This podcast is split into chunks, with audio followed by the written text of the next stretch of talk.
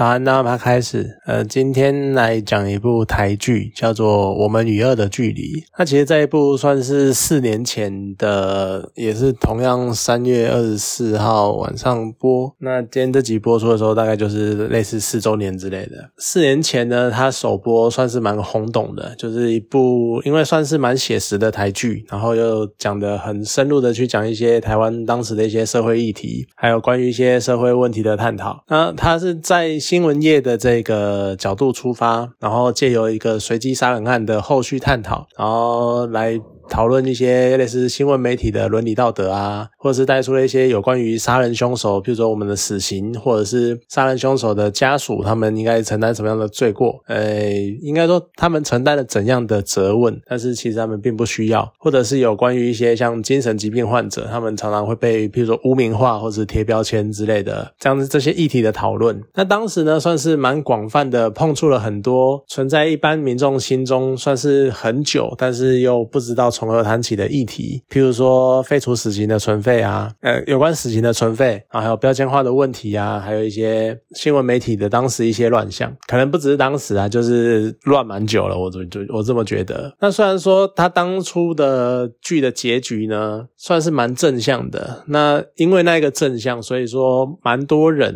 啊，可能没有到蛮多，但是有一部分的人就是会觉得说结束的太美好了，太正向了，可能不合他们的胃口。可是呢，或许就如黄子佼他在金钟奖颁奖典礼上面讲的一样，就是他们在做电视的时候呢，还是希望有一些社会教化的意义，然后希望能够带给大家算是很圆满、很励志的能量，就是想要一个正面的。结局这样来鼓励大家，可其实你换个角度想，这搞不好也是台湾媒体圈另外一个画地自限，或是有点类似自我束缚的地方，就是他们都会很希望能够把剧，或是把电影，或者把作品结在一个好的正向的结局。那当然难免就会让作品受到一些限制。那当然片中就是在剧里面随机杀人案的后续，激起了很多讨论，跟不管是剧里剧外的一些讨论，那算是。一个蛮重要的主线。那其实人呢，算是很早以前就有杀人的行为，只是呢，其实可能或许从前是基于，譬如说情杀，或是仇杀，或甚至于是一些利益纠葛的杀人这样子。就是以前最早期，可能我们都只是杀一两个人，或者是有目的性的杀人。那这边没有在讨论战争这件事情啊。对，那以一般个人的选择来说，那只是随着人类的社会演化，或许一些。社会的环境或者一些可能类似心理状态的变化吧，然后开始呢出现人类出现的那个连续杀人犯，只是那个时候呢。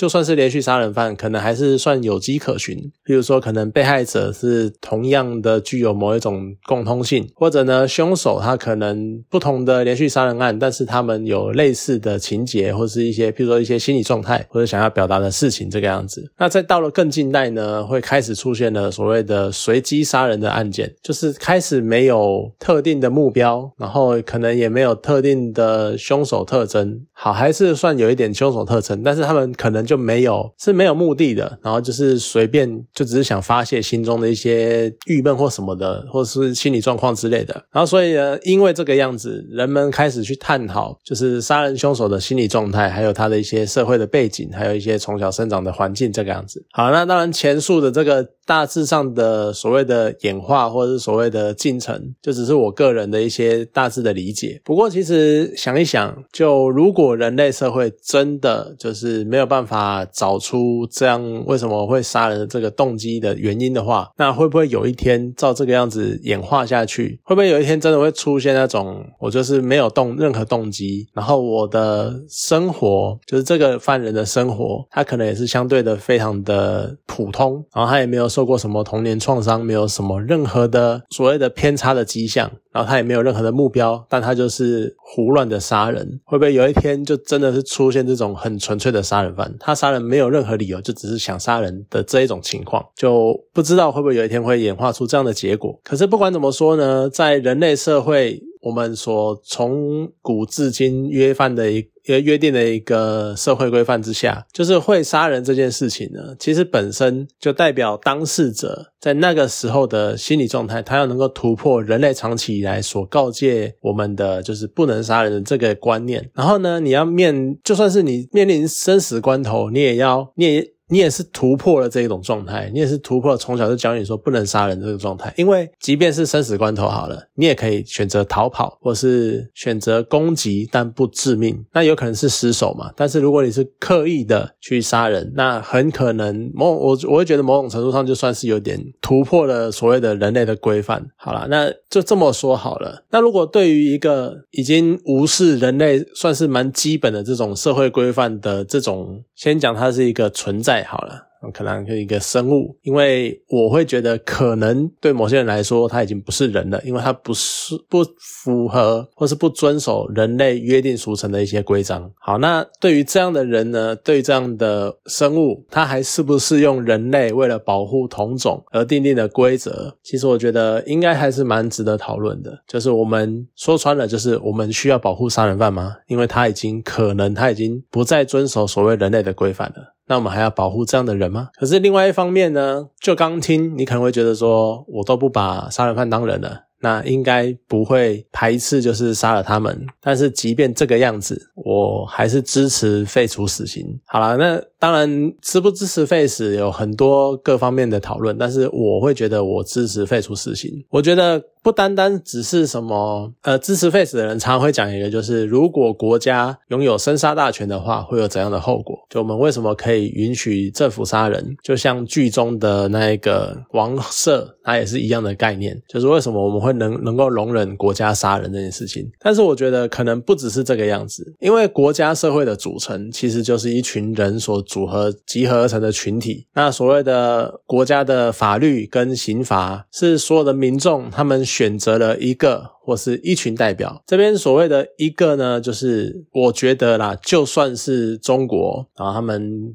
找了个习近平出来好了，那也是人民的选择，这是一个蛮极端的状况，但是那也是人民的选择。一来，你人民你可以选择迁徙，你可以选择不要待在中国；二来，如果你真的这么讨厌、这么反抗习近平的话，那你应该可以，譬如说推翻他，或者是简单讲，这永远都是一个。程度的差别。那当你接受在他的统治之下，你还在他的统治之下生活，我觉得某种程度上就算是你选择了他这样子。好，所以这是我对于独裁的看法。不管是一个或是一群，一群就是当然就民主嘛。好，对我们来说，好，那所谓的法律跟刑罚，那其实就是由民众选择了这么一群代表，然后由这群代表制定出来的。所以呢，换言之，法律也就是人类集体定出来的社会基本的规范，允许死刑的。存在对我来说，就有点像是我们一群人整个社会去同意杀人是合理的这件事情是一样的。好，可能会觉得有人会觉得说我在滑坡，我在干嘛的？但是对我来说，它就是这么的直接，它就是这么的推导。你要说什么去脉络化什么的，那有机会再来谈。但是对我来说是这个样子。我们允许死刑的存在，就只是代表说我们整个群体都在同意杀人是合理的这件事情。那也许我已经认为说杀人凶手不算人了，跟我又反。对公权力杀了他，这好像是一个蛮矛盾的存在，矛盾的那个说法。可是人类不允许个人杀人，但是又同意我如果我们一群人。一起投票决定的话，我们就可以杀人。这件事情对我来说同样是非常矛盾的。好，那如果杀人，我们社会觉得它是一种恶行，它是一种罪恶的事情，看待死刑这件事情，算不算是我们与恶的距离呢？就刚好呼应了这部剧。好了，那不过呢，再一样再回到这部剧的剧情，其实整部剧的剧情，我可能最不喜欢的角色应该是律师王社。好，虽然说他的概念可能跟我是最接近的，但是我可能最不喜欢这个。角色虽然说呢，我很认同，就是它里面也有讲，在探讨死刑的存废之前，其实更关键的呢是我们要注意程序正义的维护。就至少他整这个审判的过程，或是整个收证，然后到逮捕一个人，然后再到他判刑的这段时间，所有的步骤要遵循一定的规范，这样我们才可以确保最基本的就是确保我们不会造成冤狱，我们没有判错，我们没有错误的去决定一个人的命运。好，那甚至于我觉得，如果你能够落。实这一点，那我对于死刑的接受度至少可能没有到刚刚讲的那么高大上。我觉得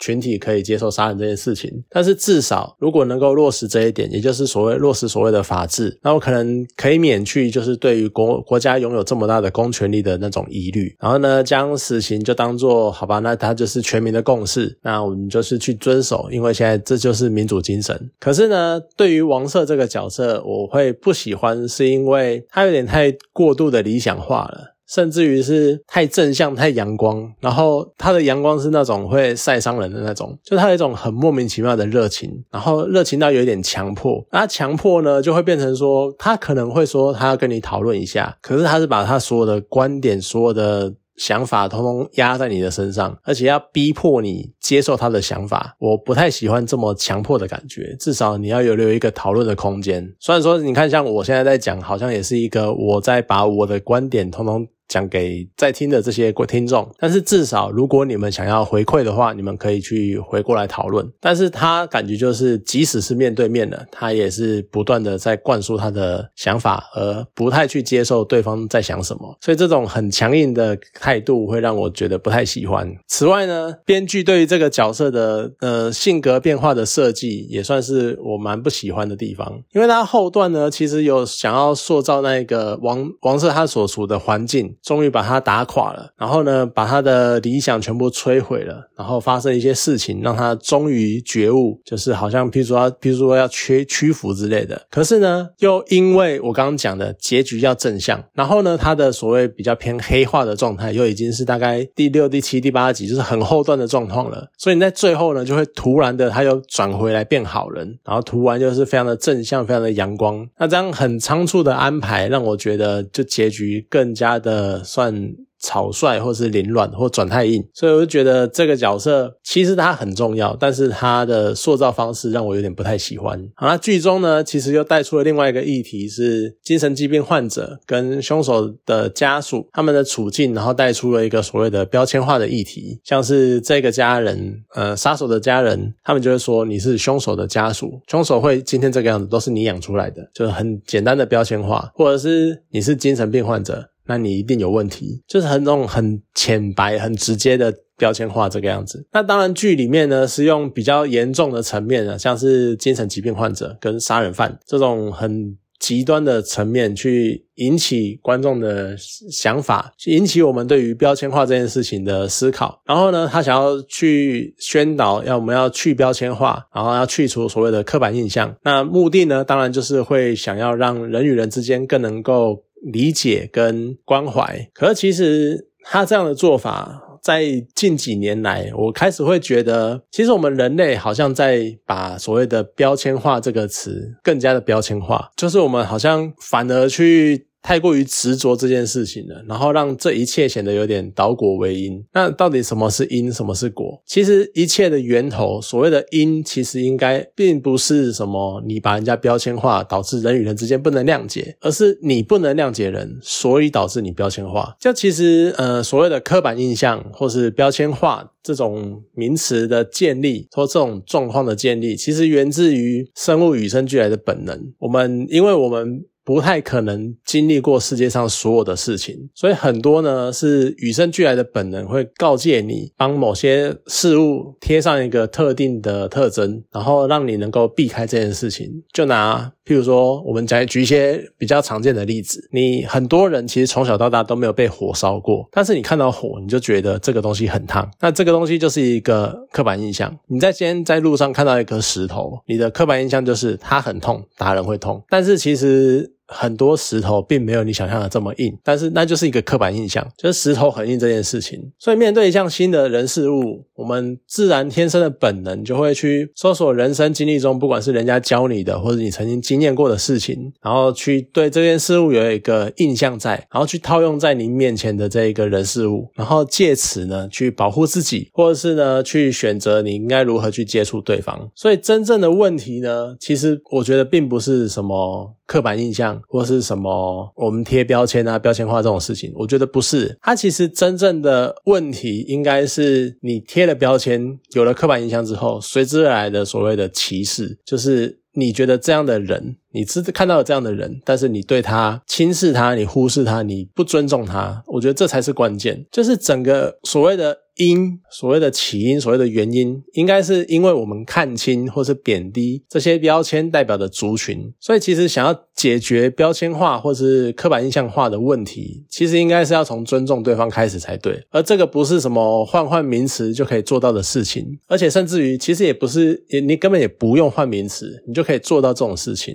就像我前几天呢，在路上经过一间工会，他那间工会的名字呢叫做社会环呃社区环境服务人员。职业工会，那什么叫做社区环境服务人员？其实说穿了，我们以前或是对某些人来说，他们其实就是清洁工或者所谓的水电工。对于我们现在呢，有很多工厂或是劳工族群，会请很多从东南亚的国家，菲律宾、泰国来的人，然后请他们来台湾工作。那对于这些外国人呢，我们会开始称呼他们叫做移工，然后呢，目的是为了取代以前称呼他们叫做外劳，就是外籍劳工。好，那说穿了，为什么要换名字？其实就是因为我们人对于这些称呼有负面印象，就是讲到清洁工，你就会觉得说，哦，是在那边扫地、扫厕所，然后倒垃圾的人。那水电工就是那种呃脏脏的，然后在一样在那边厕所打打敲敲敲敲敲打打之类的。然后所谓的外劳哈，可能就是呃一群大家。可能对他们印象可能比较负面，或者是讲一堆听不懂的话这样子。所以说，你为什么要换名字？其实就是因为人类对这些称呼有所谓的负面的印象。可是说实在的，好，所以你换了名字，你叫移工了，你叫社区服务或者社区环境服务人员了，那世界大同了吗？你就不会有歧视了吗？其实根本就不会啊！而且甚至于，你看你讲到移工好了，那可能像我，或者是比我大一点的人，或者是在我往下一点年纪的人，可能都还记得以前我们叫做外劳。那可能对于年纪小的，就是比如说可能现在十几二十岁的，或者是更小的小朋友，他们从小出生，好，他们可能就听到是移工，好，然后可以知道移工是怎样的人，好，然后所以知道他们是怎么样，然后他们不知道他们叫外劳，但是其实说穿了，指的大部分。第一印象都还是那样的一群人，那样一群从外国来台湾工作的人，而且通常还不是指什么所谓的白领阶级，而是指蓝领阶级的那些东南亚来的人。好，那就多大多还是指这些人。那如果你对这些人心存歧视，换个名字就可以解决这件事情吗？不会啊，你只是换个名字再歧视他们而已。过几可能过个几年好了，又开始这个移工他做了什么事情，那个移工他做了什么事情，然后导致移工这个名词被污名化，被负带有负面印象干嘛的？所以我们又要换名词了。那这次又要换什么名词呢？那搞不好再多换个几次，我们有一天过个两三代，我们又换回外劳这个名词了。那这样不是很荒谬吗？所以你其实从头到尾关键应该是你要去尊重，或者是去。就简单的就尊重人与人之间的那个互动，跟尊重对方是一个个体这件事情。其实说穿了，从刚刚的死刑到现在，所有最基本的都是人与人之间的尊重而已。好，那你看，像整部剧结束之后，哦，我们与恶的距离，它点出很多值得深入探讨的社会议题。可是呢，它二零一九年播完之后，马上呢就开始迈入了，比如说台湾进入选举，那美国刚好那时候也进入选举，那当然可能有点印象的就会开始知道，当时就是假。新闻满天飞，而且是非常疯狂的蔓延。啊，你还记得我们娱乐的距离另外一个主线是什么吗？对，就是新闻业的自律。但是真的自律了吗？然后，而且甚至于隔年随之而来的就是二零二零年来的那个武汉肺炎疫疫情，然后也将直接蔓延全球。那个时候，台湾更是各式各样的阴谋论，再不只是台湾了，全世界都开始各式各样的阴谋论，什么嗯，中国制造的啦，美国制造的啦，中国传出来的啦，美国在干嘛啦？然后英国怎么样啦？哪边哪边怎么样？然后再是疫苗，台湾也是吵得不可开交。然后我们开始疯狂的传递所谓的假新闻、假讯息，然后。然后整个是人心就是非常人心惶惶，然后完全不知道该怎么办。我们该怎么分辨我们所知的目标、所知的资讯？当人们不知道的时候，要做什么？要看电视，要看新闻。结果新闻呢，又。可能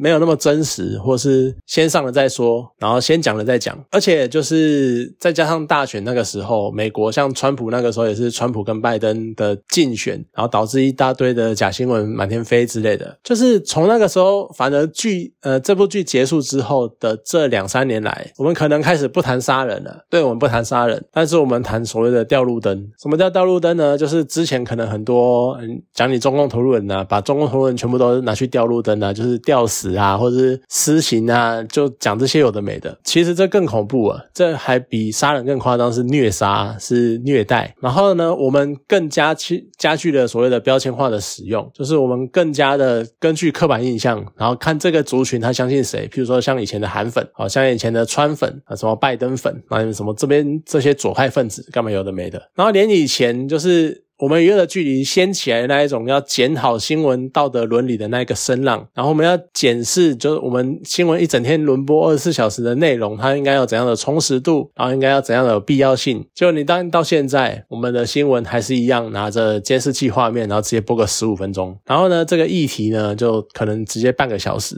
而那个议题呢，它上了之后，我们先报了，然后才发现，诶，它真实度有问题。就像前阵子很有名的刘文正过世的事件，就。搞半天，那大家直接先报一轮，然后你第二天白天的时候看，大家都是在报什么哦怀念刘文正啊，然后什么什么什么一堆一堆有的没的事情，报了一整天，晚上证实刘文正没有死，大家又马上转回来，而且马上你看这件事情，现在还有谁在提？没有。那当时我们有在任何人去想要试图去确认新闻的真实度吗？也没有。所以你看，就四年后，我们还是在搞一样的事情，就杀人变成更恐怖的事情，然后标签化，你看标签化好了。呃假新闻跟假讯息的操作跟蔓延，然后一直带来了更多更多的标签了。就像我们之前因为疫苗的争吵，然后有一堆我们是直接贴标签，你不打疫苗，不管你是什么理由，你不打疫苗，你就是反疫苗仔啊。啊，你打高端，你就是哦，好吧，高端好棒棒的那高端仔这样子。然后你跟中共，你可能还没有跟中共亲，你只是反对执政当时呃现在执政的民进党而已，你就叫做中共同路人。那你只要挺。现在执政党就是民进党，那你就是塔绿班。我们开始用各式各样的标签化，去更加剧的去塑造族群的对立，跟各式各样的标签化，跟各式各样的刻板印象。那甚至于在现在疫情已经缓和了，那人可能开始在觉得说标签化非常的无聊，非常的低能了。然后我们现在好可能开始有比较大的希望啊，大的展望，就是人工智慧开始兴起了。结果呢，人们又在发现就是。ChatGPT 好，然后那弄出来之后，我们开始发现一堆人去灌输一堆灌输电脑，灌输它整个背后的那个资料库，一堆莫名其妙的知识。结果呢，导致资料库它可能被灌输了不不实的资讯，所以呢，它就产出了假讯息。啊，这个假讯息一出来，搞不好又导致其他的模型因为参考了它的数据，结果也把其他东西搞乱了。那我们更好笑了，我们就直接看着人类社会经过了呃可能五六年的那个假讯息的传递，就你现在在。在 AI 在人工模型的那个传播上，你又看到了一模一样的状况，你不觉得真的是超级蠢、超级讽刺的吗？所以你看，就是如果我们与恶的距离，它的恶指的是混沌、是混乱，那我们好像真的是越来越近了。就我们与恶，我们与混沌，我们与不是混沌汤，我们与混沌，我们与混乱。你们与脱序的世界正在越来越接近中，可是呢，这又是最好笑、最讽刺的地方，就反而好像现在就人们真的开始经过刚刚那一段一连串的什么假讯息轰炸，什么呃带来的那个认知作战，然后还有什么呃人与人之间的那个尊重，然后新闻的各式各样的乱象，好像开始。反而在一般的民众心中，开始有一些人觉得说这样下去不行，开始要去注意我们获取资讯的管道跟来源的正确性。好，当然这些人也许在目前还是占稍微少数，但是呢，也是有比以前慢慢的有多出来，而且越来越多人去了解到这件事情的重要性了。那你就觉得很有趣，就可能比起像我们与恶的距离这样一部，他们想要试图以正面的角度去传输所谓的良善。概念的这些作品，但他们的效果呢，可能反而还比不上我们把整个社会大众、把整个乐听众全部丢进毒蛇猛兽遍布的那个热带雨林里面，然后让大家直接去 PK、去厮杀，去让你知道假讯息传播之后会有多恐怖，然后去让你知道整个社会动荡混乱之后会有多恐怖，你反而会开始慢慢的去成长，慢慢的去学习。就我觉得这是一件非常讽刺的事情，就真的只能应验那句话，就是生于忧患。死于安乐。好了，那算是蛮可能有点激动、有点激昂的讲完了这一篇。不过这部台剧还是我觉得摆了四年到今天还是可以有类似的形式，其实是蛮悲哀的一件事情。不过如果你没有看过的话，还是蛮推荐，或者是你有机会去可以去复习一下，看看我们当当年。想要试图去改变什么，去做什么，我们现在改变了多少，或者是我们应该持续去坚持这些事情。好啦，今天这部台剧呢就讲到这边，好，谢谢大家。